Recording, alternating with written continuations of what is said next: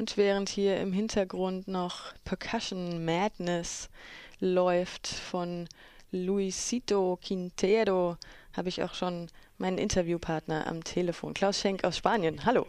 Hallo, guten Morgen. Guten Morgen. Du bist äh, Wald- und Energiereferent bei Rettet den Regenwald und ihr habt gerade eine neue Kampagne laufen. Präsident Obama, kein Essen in den Tank. Und da wird eben in einer E-Mail-Aktion Präsident Obama im Weißen Haus in Washington, D.C., den USA dazu aufgerufen, die Subventionen zu stoppen, die Ethanol, die die USA eben auf Ethanol gibt. Das ist ja erst nicht, also das war ja jetzt vor ein paar Jahren oder letztes Jahr erst in Deutschland auch der Fall. Ne? Da haben die Bevölkerung das aber nicht so angenommen, E10. Was ist daraus geworden? Genau, ähm, sowohl in den USA als auch in Europa verfolgen die Politiker ähm, das Ziel, große Mengen des fossilen Kraftstoffs, der an den Tankstellen verkauft wird, durch sogenannten Biosprit zu ersetzen. Und sämtlicher Biosprit, und das ist ein riesiges Problem, wird aus Nahrungsmitteln hergestellt, aus pflanzlichen Ölen, wenn es Biodiesel ist, oder aus Weizen, Mais und anderen Zuckerrot, zum Beispiel Zuckerrübe für Ethanol. Und ähm, dafür braucht man halt zum einen riesige Landflächen für den Anbau der Pflanzen. Und wenn man jetzt große Mengen der Nahrungsmittel umleitet und anstatt auf den Teller in den Autotank schüttet, dann hat man ein riesiges Problem weltweit, weil die Nahrungsmittelpreise steigen und überhaupt die, die Nahrungsmittel knapp werden. Genau, die Nahrungsmittel werden knapp, die Lebensmittelpreise steigen. In Mexiko vor allem ist Maismehl, das hast du ja schon erwähnt, was eines dieser Energiepflanzen ist, ist eines der Grundnahrungsmittel und es steigen wohl in Mexiko derzeit die Preise durch diese äh, ja, Energiepolitik, die die USA dort fährt.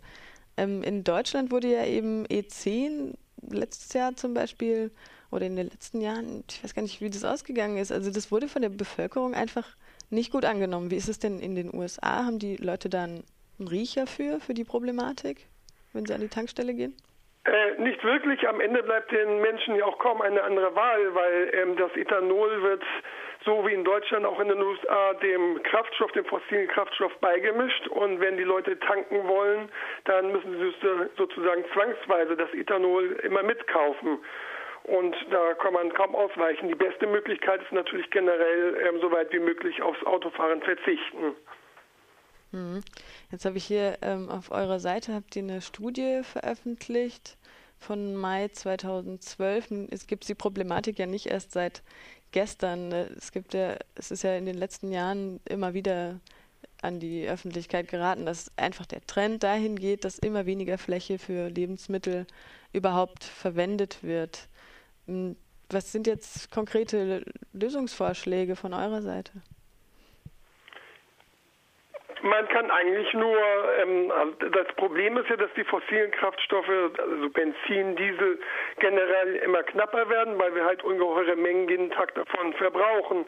Und um dieses Problem kommt man eigentlich nur herum, indem wir einfach weniger Kraftstoffe verbrauchen, sprich beim Autofahren weniger Autofahren, mehr mit dem Fahrradfahren mit öffentlichen Verkehrsmitteln zu Fuß gehen und überhaupt nicht so weite Strecken zurücklegen.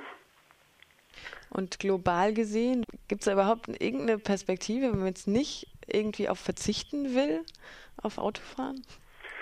Ähm, nein, äh, in dem Sinne gibt es dort keine Alternative. Die Politiker versuchen uns das hier einzureden und haben diese verheerende Akkuspritpolitik sozusagen in die Tat, in die Praxis umgesetzt.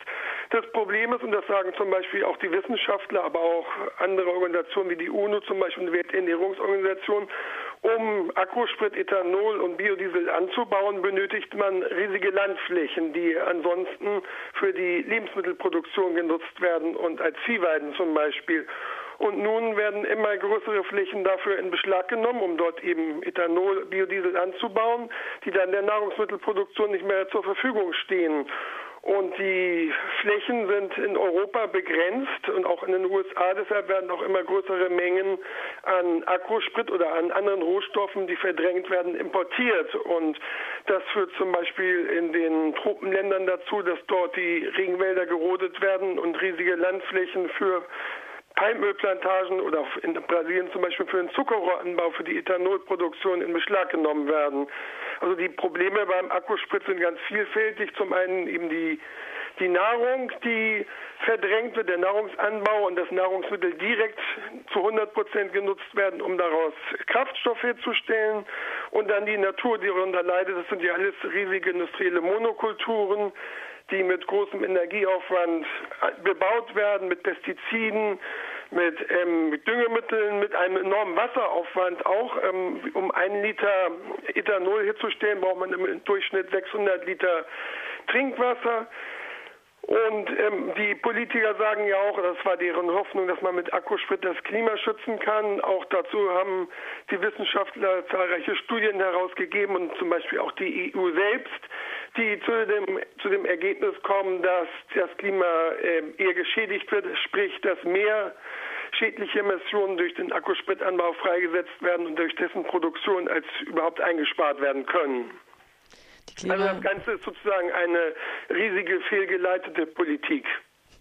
Die fehlgeleitete Politik hat sich auch in der Nachhaltigkeitskonferenz Rio Plus 20 manifestiert, die ja als gescheitert deklariert wurde. Jetzt hast du schon ja, den inflationären Gebrauch von diesen ganzen Düngemitteln erwähnt. Was für eine Rolle spielt denn die Gentechnik? Wird das vielleicht sogar gefördert durch so einen Diskurs? Ja, die Gentechnik spielt dabei auch eine große Rolle. Im Fall zum Beispiel von Biodiesel, ähm, der wird zu einem großen Teil in den USA und äh, vor allem auch in Südamerika, in Brasilien, in Argentinien aus genmanipuliertem Soja hergestellt und auch im Fall unserer aktuellen ähm, Aktionen der äh, Mais, also der Ethanol, der in den USA aus Mais hergestellt wird, schon die Hälfte der amerikanischen Maisproduktion geht in die Ethanolindustrie. Auch dieser Mais ist Genmais des US-Konzerns Monsanto. Klaus Schenk von Rettet den Regenwald, Wald- und Energiereferent.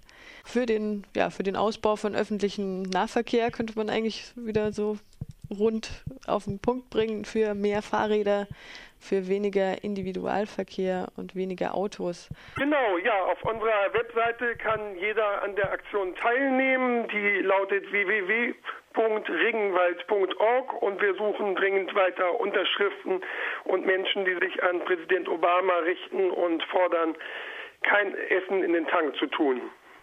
Was für Erfolgsaussichten haben denn solche Aktionen? Das ist, kann man schwierig sagen. Also wir betreiben eine kontinuierliche Arbeit. Natürlich kann man mit solcher Aktion nicht unbedingt erwarten, dass nun morgen sofort Präsident Obama reagiert.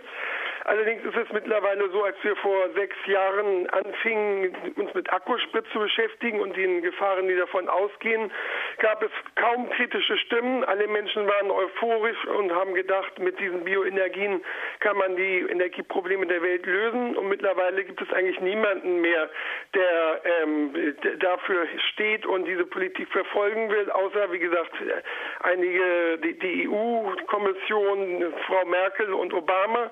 Alle alle Wissenschaftler, großen Institutionen wie die UNO warnen vor Akkusprit und sagen, Schluss mit dem Akkusprit, der verursacht nur Hunger und gravierende Umweltprobleme.